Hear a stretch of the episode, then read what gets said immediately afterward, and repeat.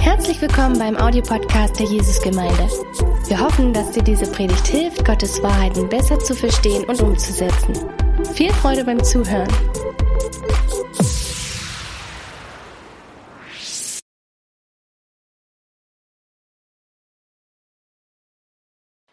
Super, ja, guten Abend auch von mir. Ich bin Ronny, ich ähm, darf hier den Lobpreisbereich in der Jesusgemeinde leiten, zusammen mit vielen anderen Leitern. Und ich muss sagen, ich bin gerade immer noch voll geflasht, auch von dieser Zeit, ähm, die die Musiker und die Techniker, das muss man immer zusammen sagen, das ist ein Zusammenspiel einfach, sonst würde eins nicht ähm, funktionieren ohne das andere, was sie uns für eine Zeit auch bereitet haben, wo wir Jesus begegnen konnten. Also vielen Dank. Und ich möchte dich heute mit hineinnehmen in die äh, Themenreihe. Wir hatten heute früh, vielleicht hast du es schon gesehen, im Stream äh, schon ein Wunder von Jesus behandelt und heute geht es also um das Jesus läuft auf dem Wasser. Eine ganz klassische Geschichte, kennst du vielleicht, wenn du irgendwie christlich sozialisiert bist, hast du das schon mal gehört.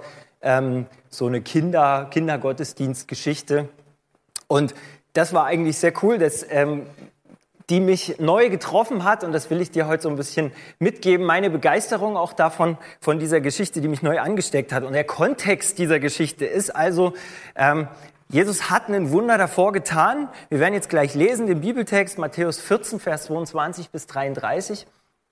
Und der Kontext davor, Jesus hat ein krasses Wunder davor schon getan. Er hat 5000 Leute gespeist.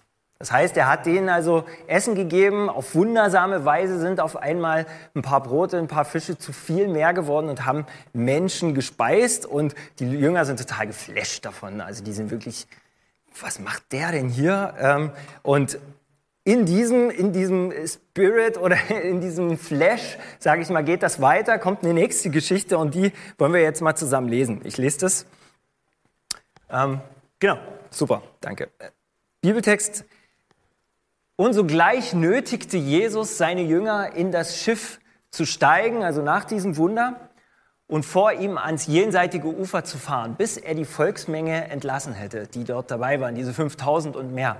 Nachdem er die Menge entlassen hatte, stieg er auf den Berg, um abseits zu beten, und als es Abend geworden war, war er dort allein auf diesem Berg. Das Schiff aber war schon mitten auf dem See und litt Not von den Wellen, denn der Wind stand ihnen entgegen, also den Jüngern, die da gerudert haben. Aber um die vierte Nachtwache, also Jesus hat sich ein bisschen Zeit gelassen, kam er zu ihnen und ging auf dem See. Ging auf dem See. Und als ihn die Jünger auf dem See gehen sahen, erstraken sie und sprachen, es ist ein Gespenst und schrien vor Furcht. Jesus aber redete sogleich mit ihnen und sprach, seid getrost, ich bin's, fürchtet euch nicht. Petrus aber antwortete ihm und sprach, Herr, wenn du es bist, so befiehl mir zu dir auf das Wasser zu kommen. Da sprach er, komm, und Petrus stieg aus dem Schiff und ging auf dem Wasser, um zu Jesus zu kommen. Als er aber den starken Wind sah, fürchtete er sich, und da er zu sinken anfing, schrie er und sprach, Herr, rette mich. Jesus aber streckte sogleich die Hand aus, ergriff ihn und sprach zu ihm, du Kleingläubiger, warum hast du gezweifelt? Und als sie in das Schiff stiegen, legte sich der Wind. Da kamen die in dem Schiff waren, warfen sich anbetend vor ihm nieder und sprachen, wahrhaftig, du bist der Sohn Gottes. Ich möchte damit starten, dass ich wenn ich das gelesen habe, es ist ja irgendwie eine, eine Wassersituation. Ich weiß nicht, wie es dir geht, ob du Wasser magst, vielleicht nur, wenn es schön ruhig ist und wenn es am besten in einem Pool drin ist oder so. Ähm, mir geht so, ich liebe es, an der Elbe zu wohnen. Ich bin wirklich Dresdner, ich bin hier auch geboren, bin dann mal eine Weile weggezogen und dann aber wieder hier mit Familie und Kindern und ich, ich mag das einfach so sehr, ähm, an der Elbe zu wohnen. Und was ich gerne mache, ist mit einem Kumpel zusammen, das ist auch ein Ronny quasi, ähm, der heißt auch so. Und es ist immer ganz äh, lustig, dass, dass wir zusammen diese Tour mindestens einmal im Jahr machen. Er hat ein cooles Schlauchboot. Und wir fahren da einfach die Elbe runter. Und auf einmal ist es irgendwie so Instant Urlaub, weil du bist auf der Elbe und hast quasi also Urlaubsfeeling, weil es ist ruhig, Von draußen gucken neidische Leute auf dir zu. Was macht der denn auf der Elbe? Cool, muss ich auch mal machen, denken sich wahrscheinlich viele. Und also das ist einfach so eine coole Sache. Aber das geht nur, weil die Elbe einfach meistens zumindest ein sehr chilliges Gewässer ist, wo man einfach runter äh, paddeln kann. Und dass aber Wasser zwei Seiten hat, das würde ich euch gerne in dem Video jetzt zeigen.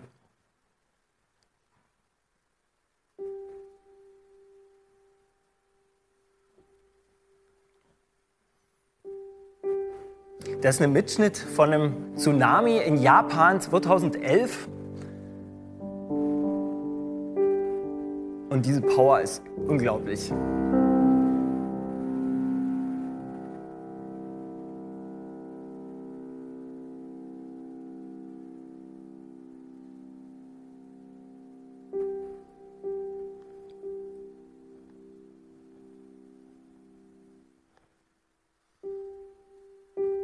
Hier, mitten auf der Nordsee, ein ziemlich krasser Sturm.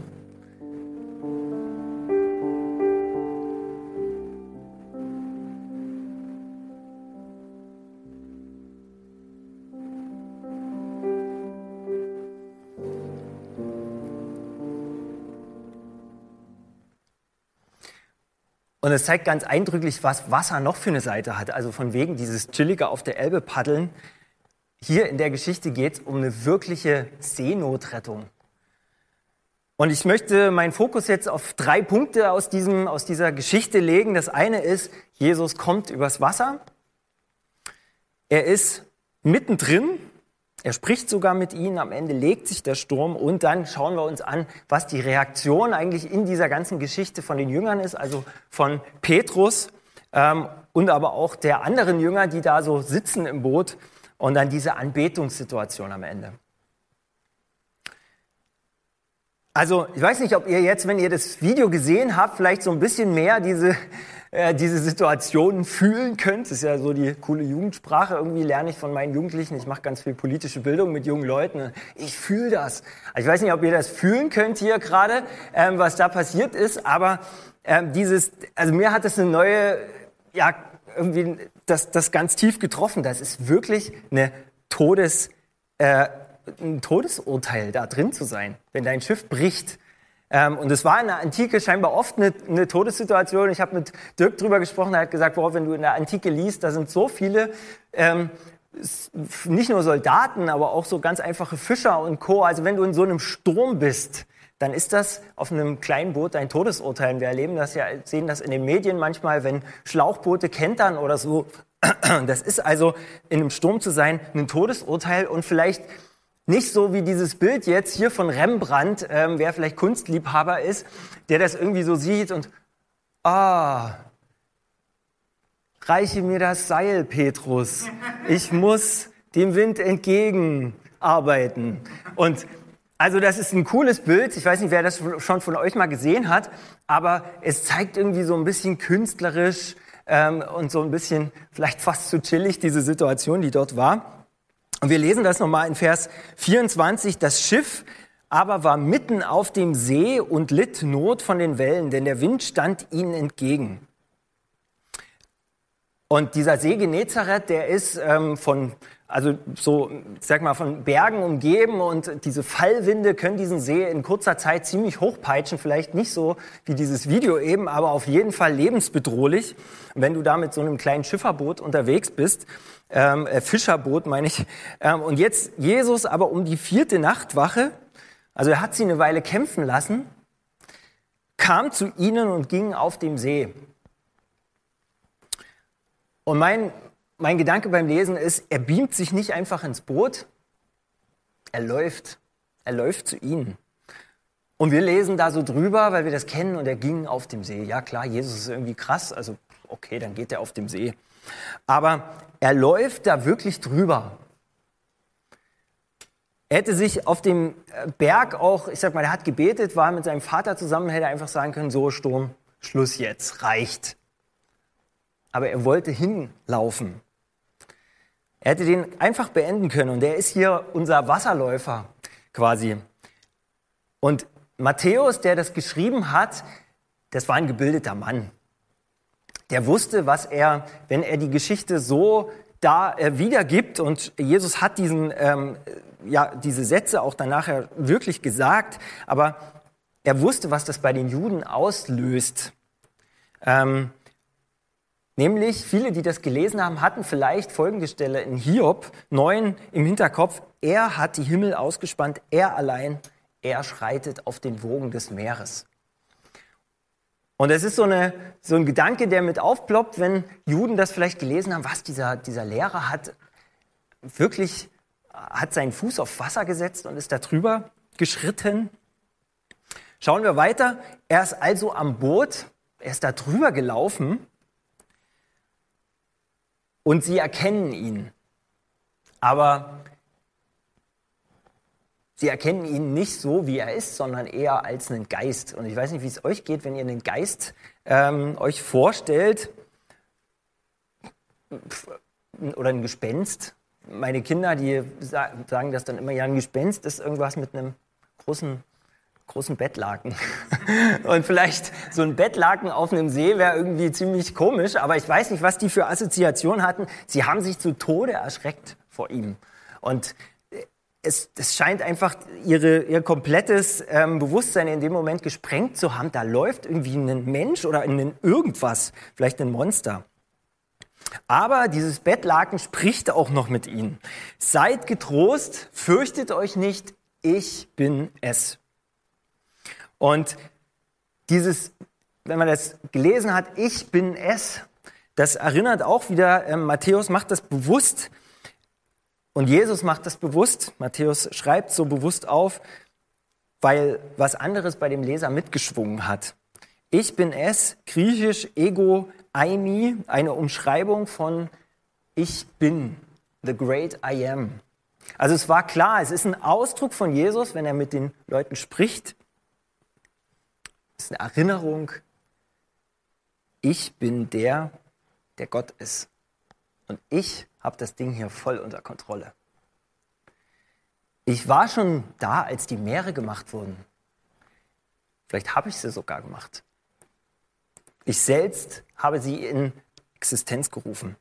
Früher war das Meer so für die Leute so wie so ein Geschöpf, die Bibel schreibt auch mal Leviathan. Also es gab auch manche Fischer, die hatten irgendwelche krassen äh, Fischgötter oder so. Also Menschen waren irgendwie mit dem Meer, die hatten, haben das so als eine, als wie, wie so eine chaotische Macht wahrgenommen.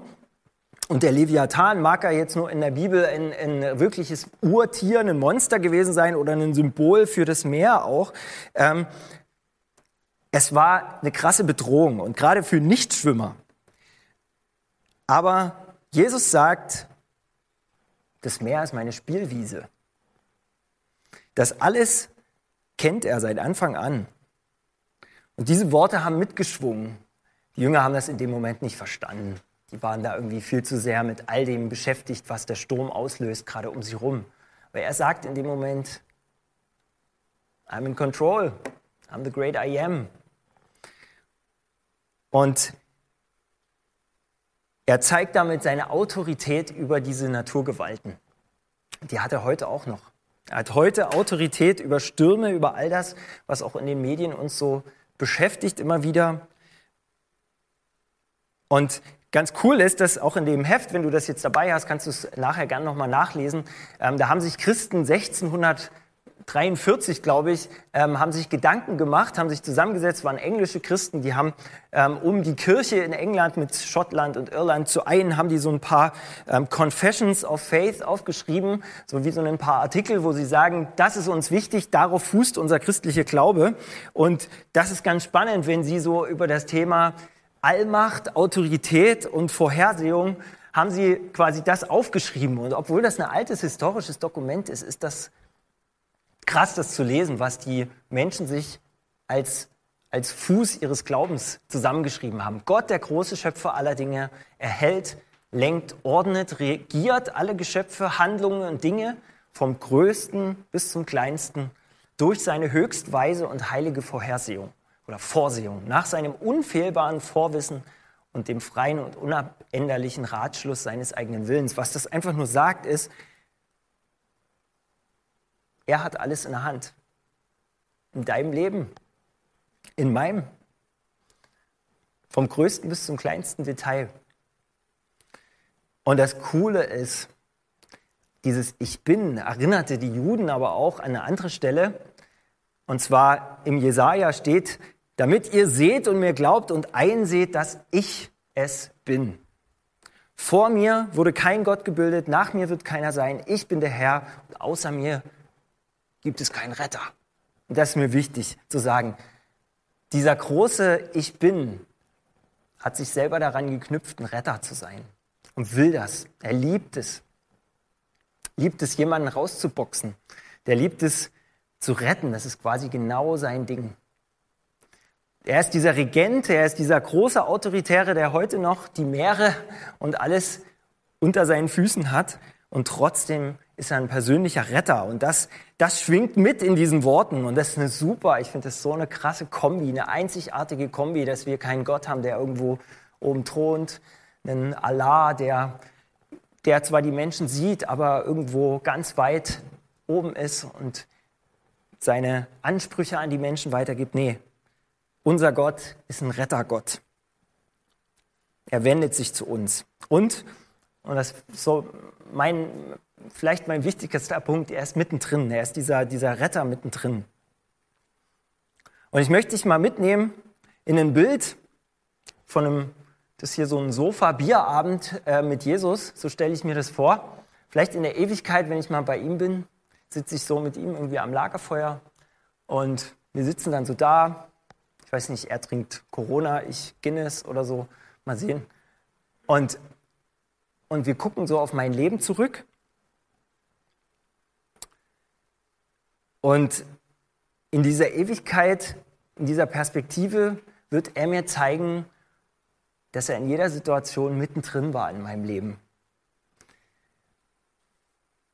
Wo ich scheinbar Stürme hatte, ich erinnere mich so in der Vorbereitung, habe ich so gedacht, krass, ja, diese Zeiten so als Teenie erinnere ich mich noch ganz gut. Da gab es echt so Phasen, wo ich einfach, also wo ich am liebsten irgendwo, ja, vielleicht mir was angetan hätte oder einfach so deprimiert war, von vielleicht enttäuscht von Eltern, enttäuscht von Freunden, enttäuscht von mir selber, ähm, mit der Welt. Und wir gucken, sitzen da so auf dem Sofa und er war mittendrin. Er zeigt mir das. Er ist mitten da gewesen, wo die erste große Liebe ähm, in der Schule, wo sie mir nach vier Treffen einfach ähm, sich dann nur noch mit einem neuen getroffen habe und ich echt in mein Kissen geheult habe zu Hause und dachte, warum, also wie kann das jetzt sein?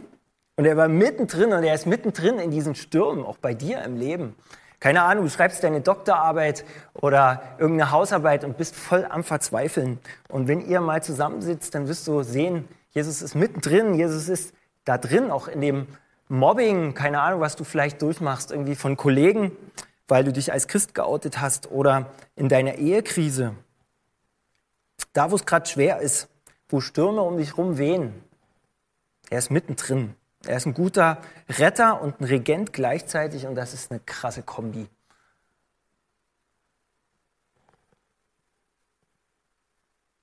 Und jetzt wollen wir uns angucken, wie Petrus auf das Hinkommen zu ihm auf dem Wasser, wie er reagiert hat. Er hat gesagt, ich bin es, fürchtet euch nicht. Und dann sagt Petrus, Herr, du bist, wenn du es bist, so befiehl mir, zu dir zu kommen auf dem Wasser. Krass.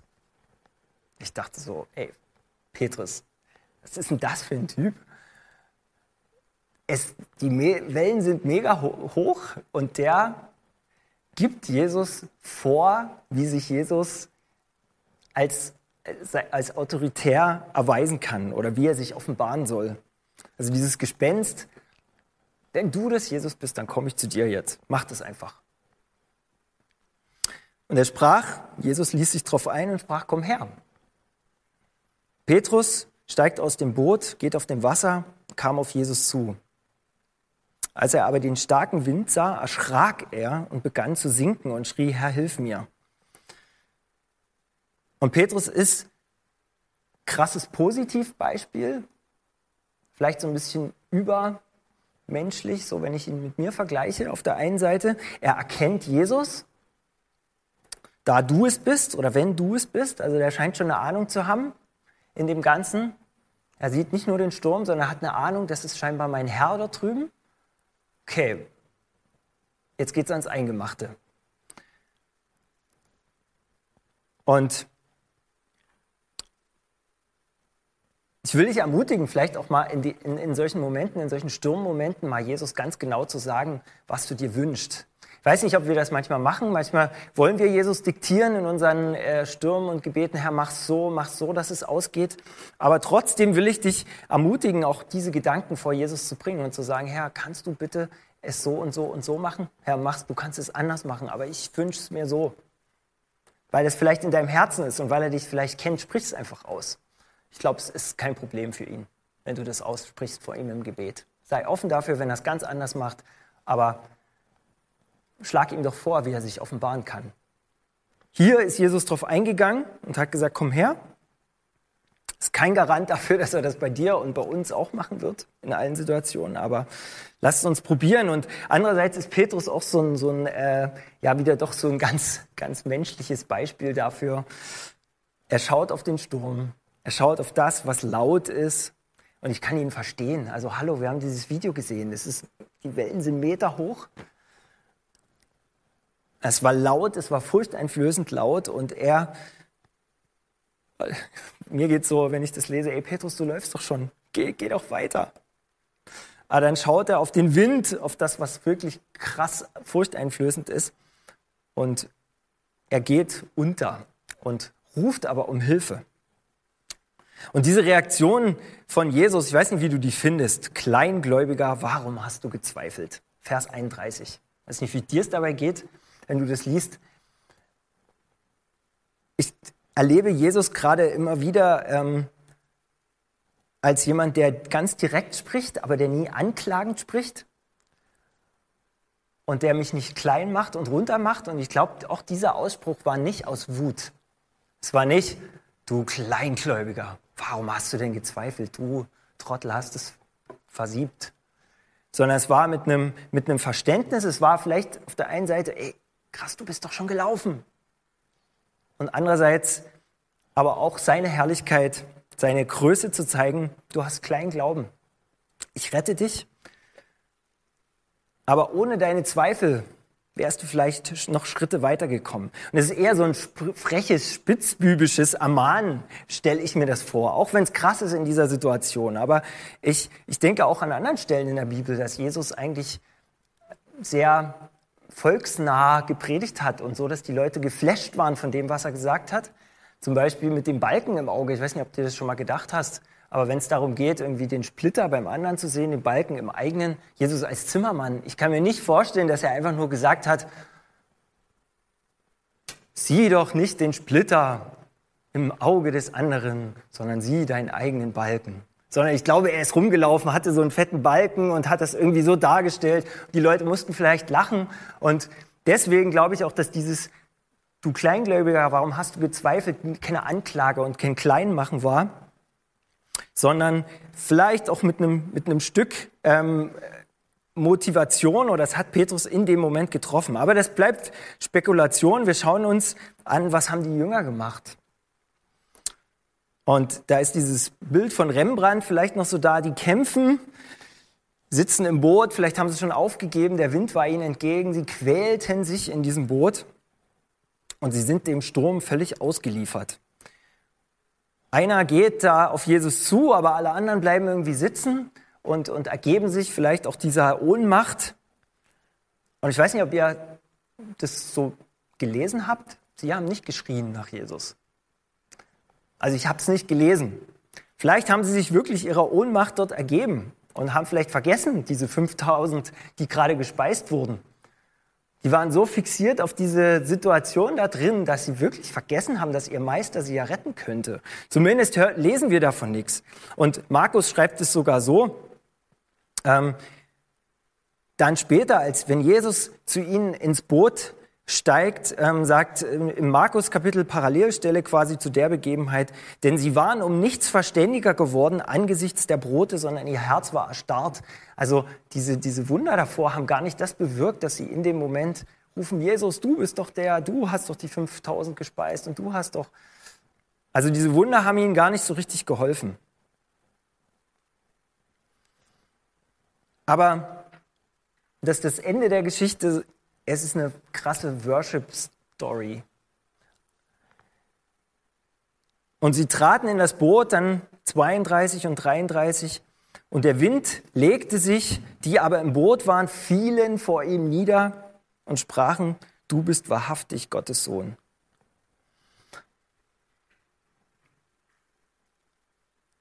Und diese, diese Bootszene, das ist krass. Also dann legt sich dieser Sturm.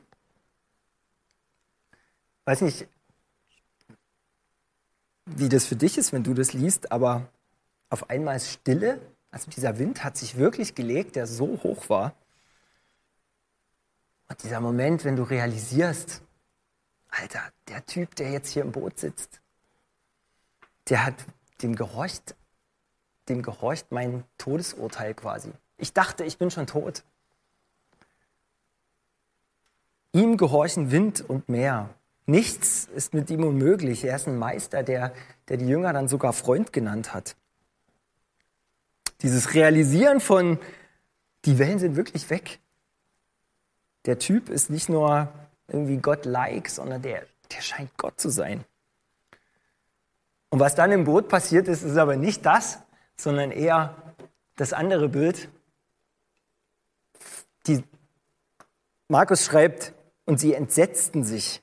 Also das war irgendwie nicht nur ein bisschen, hey Jesus, krass, sondern es war, ah, ich dachte, ich sterbe, aber nein, es geht weiter und es war der Typ und das, also das Boot muss gewackelt haben. Es war halt wirklich, keine Ahnung, nachher war es vielleicht so, hey Leute, beruhigt euch mal wieder, dass Jesus das so sagt, aber die sind voll, voll abgegangen in dem Moment. Und es ist für mich eine krasse Anbetungsgeschichte, die mich inspiriert zu sehen, dass, dass Jesus Herr in meinen Stürmen im Leben ist. Immer. Und er ist immer mittendrin. Er kommt übers Wasser, er rettet mich und ich kann danach anbeten, worshipen, was das Zeug hält. Und wir wollen jetzt so ein Lied singen, was uns daran erinnert. Be enthroned upon the praises of a thousand generations. You are worthy, you're Lord of all. Lass uns das mal ein bisschen für uns so meditieren, zerkauen, weiterkauen. Er ist dieser Gott. In deinen Stürmen, vielleicht hast du jetzt Dinge vor Augen, was gerade so bei dir abgeht. Aber er hat es alles in der Hand, er ist die Autorität.